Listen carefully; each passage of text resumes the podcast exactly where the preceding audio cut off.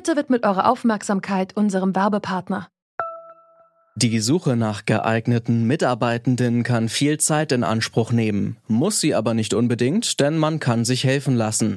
Zum Beispiel mit den Premium-Stellenanzeigen von Indeed, denn damit wird eure Stellenanzeige in der Suche sichtbarer und Bewerberinnen und Bewerber werden schneller auf euch aufmerksam. Indeed schenkt euch jetzt 75 Euro Startguthaben für eure Premium-Stellenanzeigen. Klickt dazu auf den Link in den Show Notes. Es gelten die AGB. Bevor es losgeht, ein kurzer Spot. In dem Podcast Sieben Tage, Sieben Nächte, das Politik Weekly begrüßt Weltreporter Frederik Schwilden jeden Freitag einen politischen Gast. Der etwas andere Wochenrückblick ist eine Mischung aus Politik und Kultur. Was war los im Bundestag? Was wird in den Hinterzimmern diskutiert? Und was machen Politikerinnen und Politiker eigentlich nachts? Disco, Oper oder Parteidebatten? Das hört ihr bei Sieben Tage, Sieben Nächte, das Politik Weekly jeden Freitag auf welt.de und überall, wo es Podcasts gibt.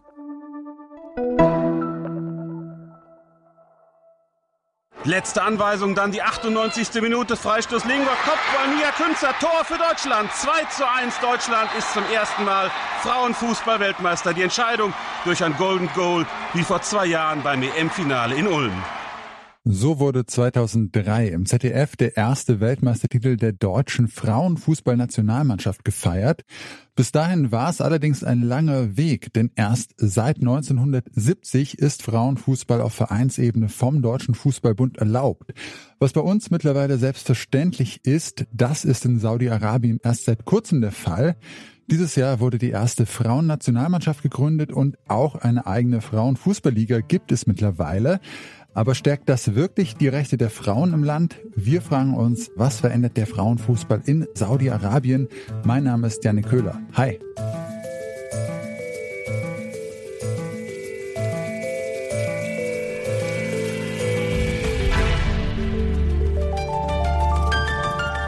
Zurück zum Thema.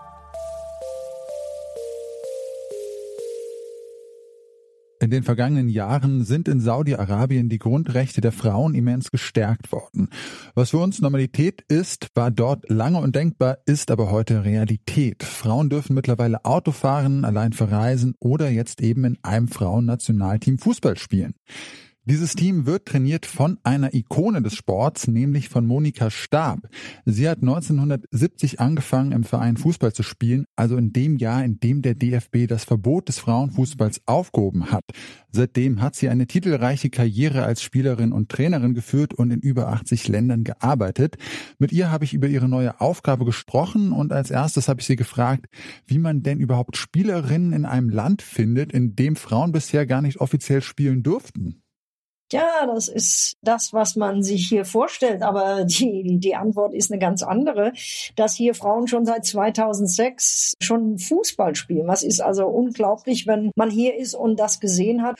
Es wurde eine Frauenfußballabteilung gegründet und diese Frauenfußballabteilung wird von Lamia Bayan geführt. Und ja, diese Frau hat selbst gespielt schon seit 2006 und jetzt werden ihre Träume, die sie hatte, einmal ja Nationalmannschaft zu spielen, spielen. Das wird sie nicht mehr schaffen. Sie ist schon etwas älter.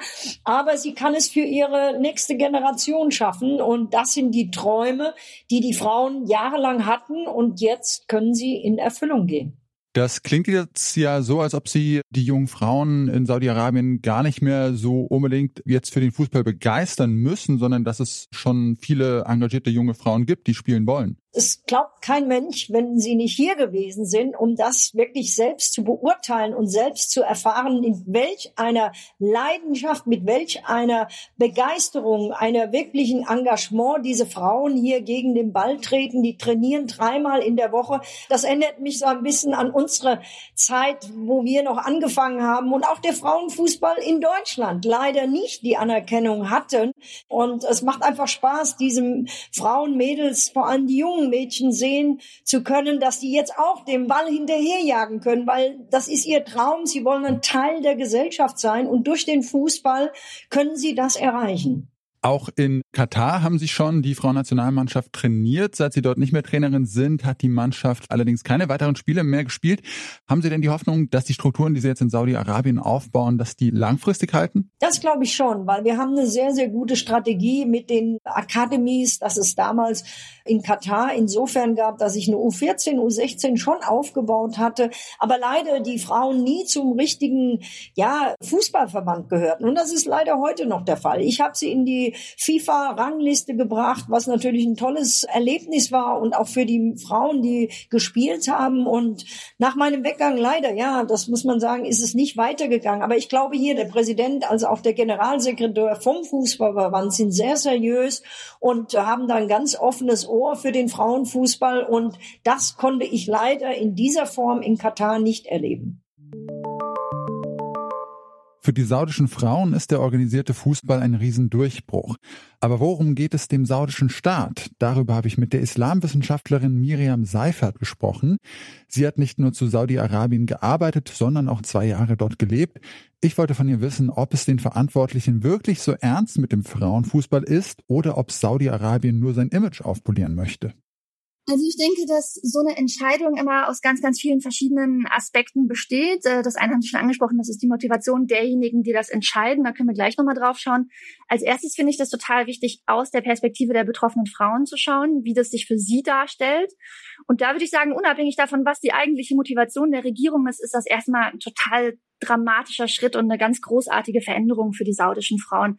Die Saudis sind generell sehr Sport und vor allem sehr Fußball verrückt und das betrifft eben auch alle Frauen und auch schon sehr junge Mädchen, die sehr, sehr leidenschaftlich an den Erfolgen und Misserfolgen ihrer liebsten Fußballclubs teilnehmen und dass sie jetzt selber auch immer stärker sozusagen selber Sport machen können, sowohl auf einem professionellen Level als eben auch im Amateursport.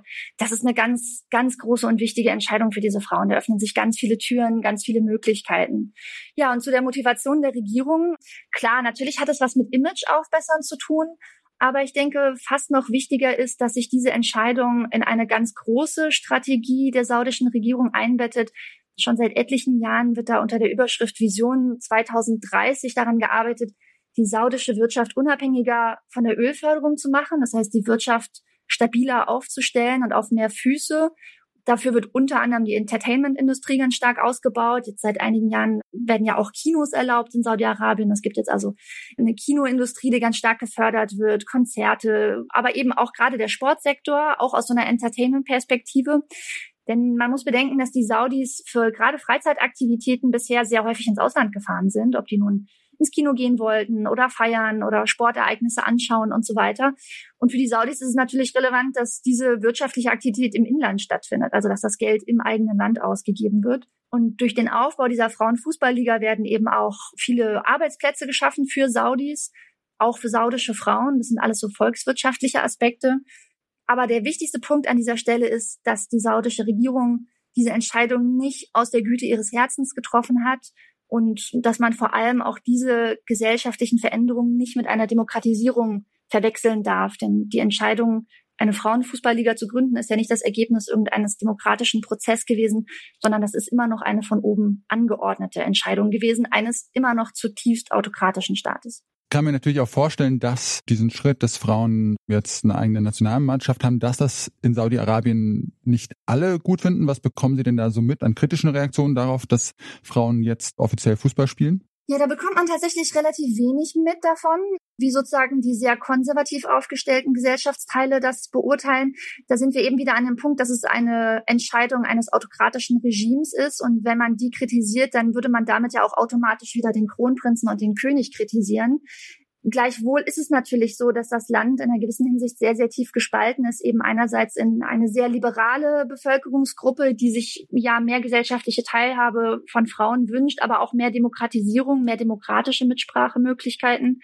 Und auf der anderen Seite haben wir eben eine sehr, sehr tief religiös und tief konservative Bevölkerungsgruppe, die schon mit der Aufhebung des Frauenfahrverbots im Grunde genommen nicht einverstanden war.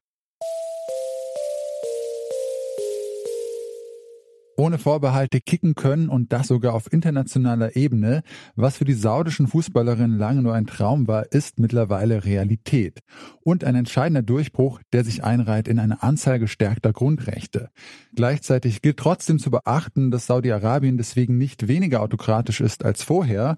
Wer welche Rechte hat, hängt vor allem von den Interessen des Königshauses ab und die sind meistens eher finanziell getrieben, als dass sie aus tiefster Überzeugung jetzt den Fußball für alle fördern.